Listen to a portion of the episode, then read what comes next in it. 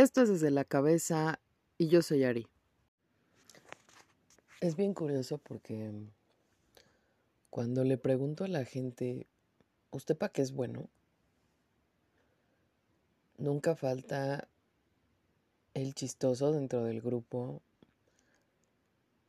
que dice, pues para nada. La realidad es que estamos mal acostumbrados a resaltar todas aquellas cualidades, bueno, no se puede decir que sean cualidades, pero toda esa parte negativa, los defectos que tenemos. Si yo le pregunto a usted para qué es malo, me va a señalar rápidamente una lista de defectos que usted tiene. Eso es porque culturalmente se acostumbra a señalar los defectos de las demás personas. Si no me cree, observe programas de televisión en los cuales es motivo de risa señalar un defecto de alguna persona. Es un motivo de risa señalar o poner eh, algún apodo porque voy a etiquetar a alguien más. De hecho, tenemos por ahí algún podcast que habla sobre el apodo. Pero el tema de esto es, si yo le preguntara a usted, ¿para qué es bueno? ¿Realmente se tardaría usted en contestar? ¿Le costaría trabajo? Saber reconocer para qué somos buenos o dónde tenemos mejores habilidades tiene que ver con la autoestima. Y pues justamente la autoestima es una cuestión eh, valorativa de nuestro propio ser, de quién soy, del conjunto de rasgos físicos, mentales, espirituales, que configuran nuestra personalidad. O sea, es como una opinión que yo tengo de mí mismo. Y eh, también tiene que ver con qué tanto me quiero a mí mismo. Desgraciadamente en nuestro país, desgraciadamente porque es una realidad, se acostumbra resaltar más los defectos que las virtudes. Y vivimos en un ambiente muchas veces en el que el tener cierta cualidad a veces resulta pues no tan bueno porque si tenemos alrededor un montón de gente que está complejada y que tiene problemas de autoestima, van a ver al que tiene una buena autoestima mal. Desde como que es el desadaptado hasta son capaces de triturar el autoestima con base en una violencia compensatoria. Eh, ¿Qué quiere decir esto? Em, digamos que una violencia que nace de no poder construir cosas, de no quererme a mí mismo. Y entonces el que no puede crear quiere destruir, como dice el buen Eric Fromm. Hay veces en las que todo el mundo dice, admiro la seguridad en sí misma que tiene una persona, sí. Pero muchas veces la gente se pregunta por qué no puede llegar a eso. ¿Por qué viven en el complejo? ¿Por qué no pueden resaltar esas cualidades de sí mismos? ¿O por qué les cuesta tanto trabajo verlas por sí mismos? Y seguramente usted me va a decir, oye, pero ¿cómo hago eso? ¿Cómo soy capaz de ver eh, mis cualidades o cómo sé que tengo una buena autoestima? Bueno, hay que ver ciertas cuestiones de uno mismo ¿no? y analizar qué es la parte buena de uno mismo. Sí. Resulta que en este tema de la autoestima, una persona que se valora a sí misma, pues va a ser valorada también por los demás. Y si no está en un círculo donde la valoren, pues lo va a dejar y se va a buscar otro, ¿no? ¿Por qué? Porque se refleja en la conducta. Para valorarse, tú tienes que respetarte a ti mismo. ¿Sí? Eso implica dejar de tolerar un montón de tratos que a veces no son los correctos, poner límites ante ciertas situaciones que te están dañando y ante ciertas personas que también lo hacen. Sí, eh, hay que ser un poco coherentes, o sea, lo digo, pero también lo hago. Entonces, eh, te permite creer en ti mismo y te permite tener confianza también, el conocer tus propias cualidades, tus propias habilidades y te permite valorarte, ¿no? Y, y decir, ¿sabes qué? Esta situación ya no la voy a tolerar porque sabes que yo tengo un valor, tengo estas habilidades, me quiero a mí mismo y me acepto a mí mismo como soy. De allí eh, que justamente el, en el mundo de la baja autoestima, digámoslo así, eh, de allí que mucha de la mercadotecnia se base justamente en la cuestión de la autoestima. Si no me creen, pues vean cuánto ganan los de los shampoos, los tintes de cabello, este, todos los que venden ropa, ¿no? Ahora, eh, el autoestima tiene tres aspectos básicos. El primero es tomar conciencia. ¿Qué es eso? Pues darte cuenta justamente de cuál es tu pensamiento, o sea, qué estás pensando, qué es lo que sientes, qué es lo que hablas y cómo te comportas. Es un reflejo completamente la autoestima de lo que piensas, de lo que sientes hacia ti mismo, ¿sí? Y es necesario tener esa conciencia de saber qué es lo que siento y qué es lo que pienso de mí mismo. Cuando tú te juzgas mucho por lo que dijiste, por lo que haces, ahí es cuando debes cuestionarte realmente si lo que estás haciendo pues realmente es bueno para ti. Si actuaste de la forma correcta eh, para ti. Otra de las situaciones básicas en la eh, autoestima es justamente tomar o bueno, tomar decisiones o hacer elecciones. ¿sí? Eh, digamos que la toma de decisiones es algo que puede reflejar mucho una buena autoestima. Tú decides por ti. No porque llegue tu mamá y te diga que ese corte de cabello te queda muchísimo muy bien, cuando a lo mejor a ti no te gusta. Cuando estamos chiquitos, pues sí, los padres deciden como muchas cosas por nosotros mismos, porque pues somos chiquitos. Pero una vez que creces y empiezas a tomar decisiones, entonces las cosas cambian. Y mucho de, de una autoestima sana es no solo tomar la decisión, sino también ser consciente de la decisión que tomas y asumir esas consecuencias.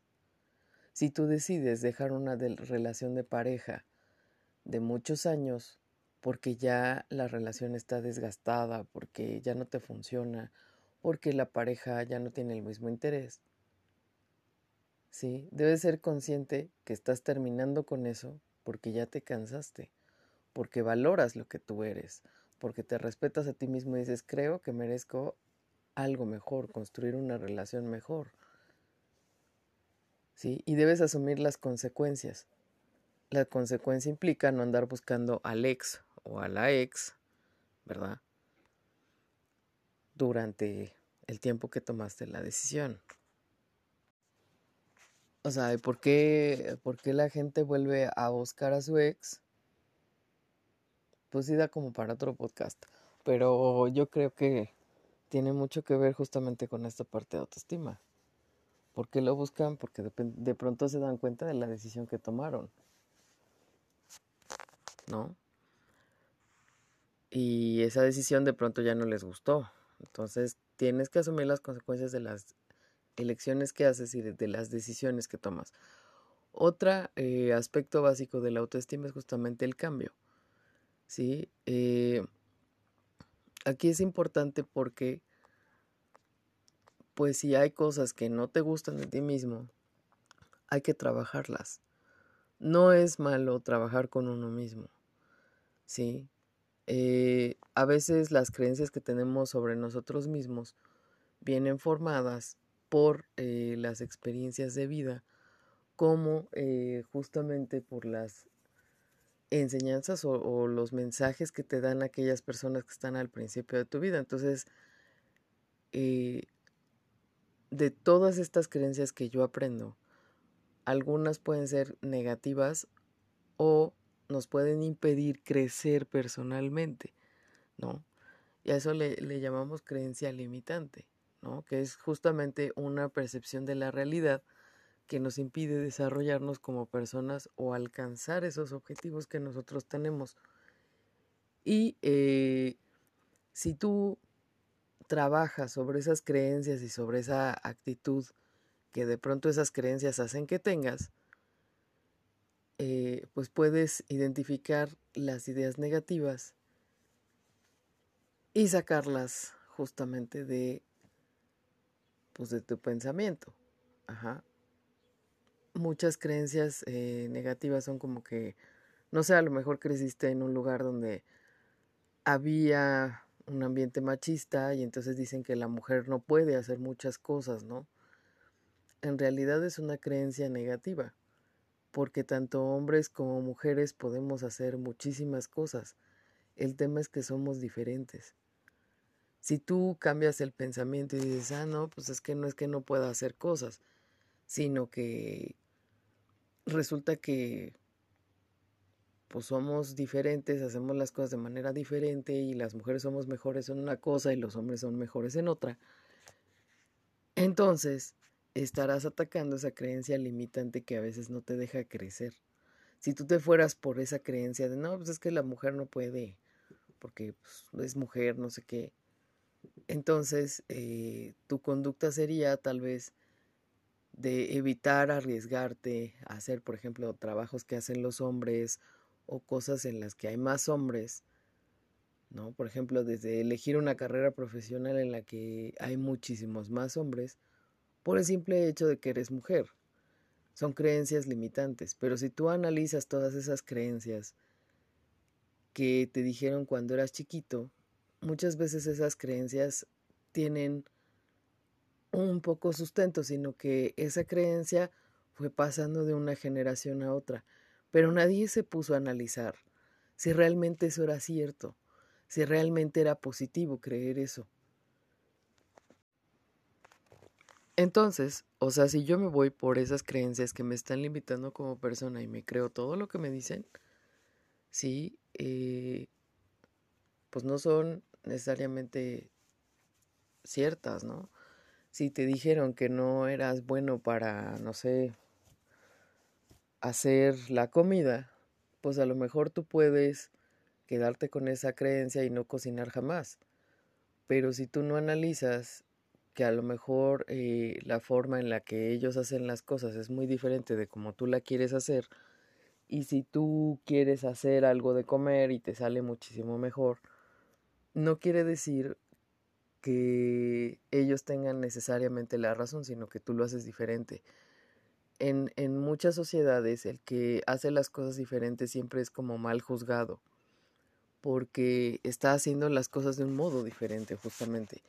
Y eso es desde tiempos remotos en los cuales, eh, por ejemplo, en Roma, en Grecia, a los que pensaban diferente o hacían las cosas diferente, les llamaban bárbaros.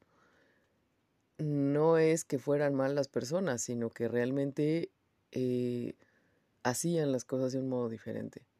Entonces, muchas veces el hacer las cosas de un modo diferente al que está acostumbrada tu familia o la gente con la que te desarrollas, puede eh, hacerte que te sientas acomplejado y que no valores esa autoestima que tú tienes. Si las demás personas no comprenden que tú haces las cosas de manera diferente, ¿de quién es el problema? ¿Tuyo o de las demás personas? ¿No? Entonces, si el problema no es tuyo, no te cargues el costal. Es una de las cosas que a veces da el traste con el autoestima de la gente. ¿sí? Eh, otra de las cosas que nosotros de pronto podemos como utilizar para eh, pues entender y mejorar nuestra autoestima es que eh, a veces yo te preguntaría qué tanto te escuchas a ti mismo.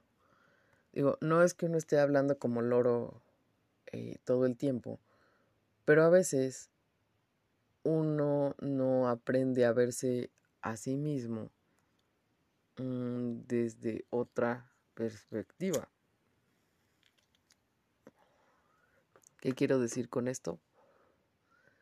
Que a veces cuando no eres consciente al 100% de tu historia de vida, o sea, tú sabes, supongamos, tú eres una persona que ha luchado muchísimo, pero siempre resaltas el trabajo de lucha que hacen los demás. O sea, pocas veces nos tomamos cinco minutos para hablar en tercera persona y decir, oye, no, pues fulanito, mira, ha luchado, ha sacado su carrera adelante, es una persona que no anda por allí esparciendo toxicidad a los demás, siempre busca ayudarlos, ¿no? Y a lo mejor yo estoy hablando de mí misma. Entonces a veces nos hace falta dejar de, de de ver a los demás y analizar un poco nuestra propia historia de vida y te vas a dar cuenta de que si has tenido una historia de vida media truculenta en la que has luchado muchísimo, te ha costado muchísimo trabajo las cosas y reconoces que esa persona que ha luchado muchísimo ha sido tú, te vas a dar cuenta, ¿verdad? Que tienes igual valor que los demás. Y vas a reconocer tu valor y te vas a empezar a respetar. Oye, a ver, espera, no luché durante 20 años contra esto para volver a hacerlo. Es donde estableces un poco los límites, estableces eh, pues ciertas pautas de, sabes que esto ya no lo quiero hacer porque es un patrón que trae mi familia, ¿sí? Que yo no tengo por qué hacerlo, o sea, yo quiero ser diferente si todas las eh, mujeres de tu casa se casaban a los 25 años y tú ya llegaste a los 35 y no te has casado, perdón, no tienes que seguir el patrón familiar. No porque te digan que se te está yendo el tren, el camión o lo que sea para tener hijos, quiere decir que a fuerza tienes que tener un hijo a la edad que ellas lo tuvieron. Muchas veces las familias están acostumbradas a que se hagan las cosas como siempre se hacen y si uno no lo quiere hacer, ¿qué hacen? Acomplejarlo a uno, ¿no? Juzgarte porque eres diferente. Entonces, ahí hay que analizar nuestra propia historia de vida y ver con otros ojos todo lo que hemos hecho. ¿Sí? Eh, o sea, cuando observamos nuestra vida desde fuera, es un buen ejercicio para saber y decir, oye, no, espera, sí me he rifado como los grandes, o sea, no, no, el hecho de que, de que sea diferente no quiere decir que no lo haya hecho bien. Ahora bien, dentro de esta cosa llamada autoestima, pues también es tener un poquito de objetividad. Sí, eh, no todo es como Rosita y no, no, eh, no somos seres perfectos. Porque eso de la perfección, amigos perfeccionistas, lamento informarles que no existe están buscando algo que jamás va a existir. Entonces, eh, hay una situación, cuando tú tienes un problema de autoestima, pues tienes un poco más de dificultades para identificar tus propias cualidades. Sí, eh, digamos que cuáles son tus fortalezas, o sea, esos aspectos que definen a las virtudes, a las cualidades. Y eh, las cualidades pues, ¿qué tanto moldean tu carácter? ¿no? Entonces, esas fortalezas que tú tienes, a veces tenemos que identificarlas. Por eso les decía, ¿usted qué tan bueno es en esto? ¿No? ¿Te han elogiado? ¿Por qué te han elogiado? ¿Por hacer qué? Te han elogiado, a veces hasta lo elogian a uno por el cabello. O sea, yo por ejemplo, no sé, la gente tiene una maña de quererme agarrar el cabello porque es chino. Y digo, no está mal. Pero uno reconoce, ¿verdad? Que su cabello está bonito y entonces no busco alaciarme todos los días. No sé, esa es una de las cosas que, que observo mucho en las mujeres que no se sienten a veces a gusto con cosas del cuerpo, ya sea porque alguien se los dice o demás, y, cuando alguien las elogia, eh, tratan de resaltar ese rasgo, entonces también pone atención a las cosas que te elogian, no nada más en los rasgos físicos, sino también alguien que llegue y elogie la extraordinaria capacidad que tienes para escuchar a los demás. Eh, los problemas que has resuelto, esa es, otra cosa bien importante. ¿Qué tantas cosas tú te has enfrentado? Y hay veces que uno dice, oye, no manches, si salí de algo bastante grueso. ¿Y por qué no tomarlo en cuenta? Otra de las situaciones, tu propia creatividad. ¿Para qué eres creativo? ¿En dónde se te da más esta cuestión de inventar, de innovar, de... O sea, eso también es importante. ¿Sí? Identificar eh, justamente estas eh, virtudes, pues es parte de creer en uno mismo. ¿Sí? Y eh, pues si eliminas estas creencias limitantes o negativas, y las reemplazas por eh, ciertas creencias que tú sabes y dices, bueno, pues sí, es, es que a mí me dijeron esto de chiquito, pero ¿qué crees que no es? O sea, yo conforme he ido viviendo mi vida me he dado cuenta de que eso pues realmente es una creencia limitante que eh, pues crea que nuestro patrón de conducta sea el mismo de la familia todo el tiempo, ¿no? Entonces, también es un poco necesario que busques tus cinco minutos Milky Way, como dice el comercial, y eh, seas un poco consciente de lo que te está pasando, cómo me siento en este momento, ¿no? Eh, también, ¿qué sientes en el cuerpo? Porque pocas veces identificamos o le ponemos atención a nuestra percepción. Y a veces eh, justamente esto de nuestra, de nuestra percepción nos puede dar muchísimos datos acerca de nosotros mismos, pero no le pones atención porque estás ofuscado viendo el celular las 24 horas a ver qué hacen los demás en el Facebook. Otra de las cosas importantes es qué creencias aprendiste. ¿No? porque a veces eh, nos meten en el disco duro eh, pues ciertas creencias que son limitantes, como ya decía yo, ¿no? De estas creencias como tipo, no, pues es que no valgo nada, no soy normal, soy mala persona, estoy feo, ¿no? Y entonces o sea, imagina que haces un ejercicio en el cual anotas una creencia, o sea, pones hasta arriba de la hoja del papel y dices, estoy feo, o cualquiera que sea la creencia negativa. Y entonces, tu tarea en ese ejercicio va a ser refutarla. A ver, ¿por qué no estás feo? No, pues porque, no sé, a lo mejor tengo una nariz bonita, tengo ojos bonitos, etcétera. Sí, eh, es una de las cosas que a veces nosotros no trabajamos con nosotros mismos. Si a ti te dijeron toda la vida que eras una inútil, refútame porque eres porque tú no eres una inútil. ¿No? Que es, es una cuestión muy de repente en los padres, ¿no? Y entonces eso se inserta en el disco duro como un virus Y entonces el hecho de que te hayan dicho que eras una inútil toda tu vida, ¿verdad? Pues va a impactar en las cosas que piensas. No, no hago esto porque soy una inútil. No es que tengo miedo de arriesgar acá porque soy una inútil. No es que no cocino porque soy una inútil. Pero nunca uno se pone a refutarse a sí mismo. A ver, no soy una inútil por esto y esto y esto y esto.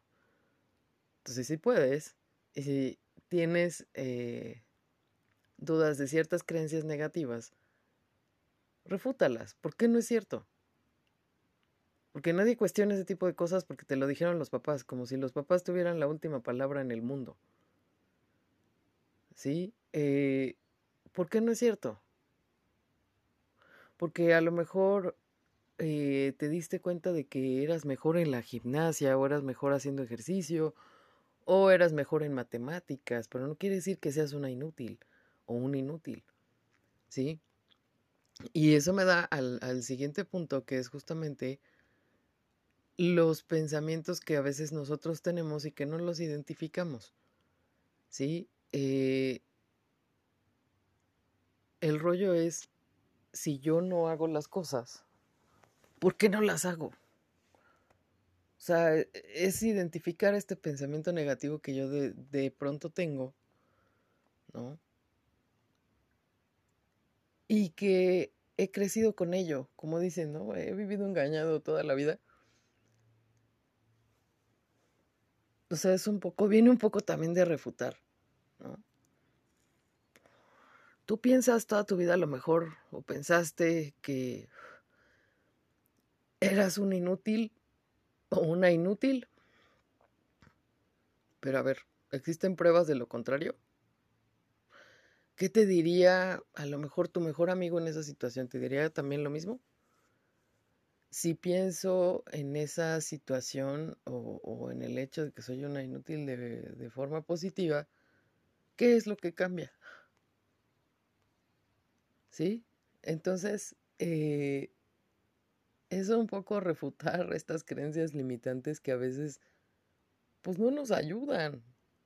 Y que a veces también pueden originar, o sea, es, es curioso porque el tener una autoestima baja es una de las raíces sobre muchos eh, problemas emocionales que tiene la gente y que no se da cuenta. Pero tú sí puedes darte cuenta de cuando la gente tiene una autoestima baja porque por lo general es gente tóxica que está siempre viendo a los demás, pero no se atreve a verse a sí misma. Hemos hablado en diferentes episodios de este podcast sobre la gente que se queja, la gente que es chismosa, la gente injusta, ¿sí? ¿Y por qué reaccionan así? Porque justamente hay un problema ahí con la autoestima. Si tú estás en una familia donde todos son tóxicos, o sea, tienes a la tía chismosa, eh, a lo mejor tus hermanos se quejan un chingo, y te das cuenta de que tú no eres así, de que tú haces las cosas diferente, de que a lo mejor tú no encajas en esa familia, ¿no? Como en mi caso, que toda la vida me dijeron, es que eres bien rarita, y no, no es que sea rarita, es que simple y llanamente uno hace las cosas diferente y no por eso te vas a acomplejar. El tema es que una persona que tiene baja autoestima lo va a reflejar justamente en su conducta. La queja es un reflejo de cosas que no hacemos, es una solución mágica de cosas que no se hacen. Creen que quejándose resuelven el problema. El chisme es hablar de algo que no te consta y que tampoco la gente es capaz de enfrentar. Y además la persona que lanza el chisme nunca habla de sí misma ni de sus propios complejos. ¿Sí? O sea, analiza a la gente que tienes alrededor y a lo mejor entiendas que parte de, no creer en ti mismo, de no creer eh, que puedes hacer las cosas, se debe a que estás alrededor de gente que normalizó el tener una baja autoestima.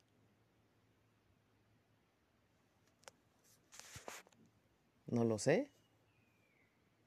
Espero te sirva.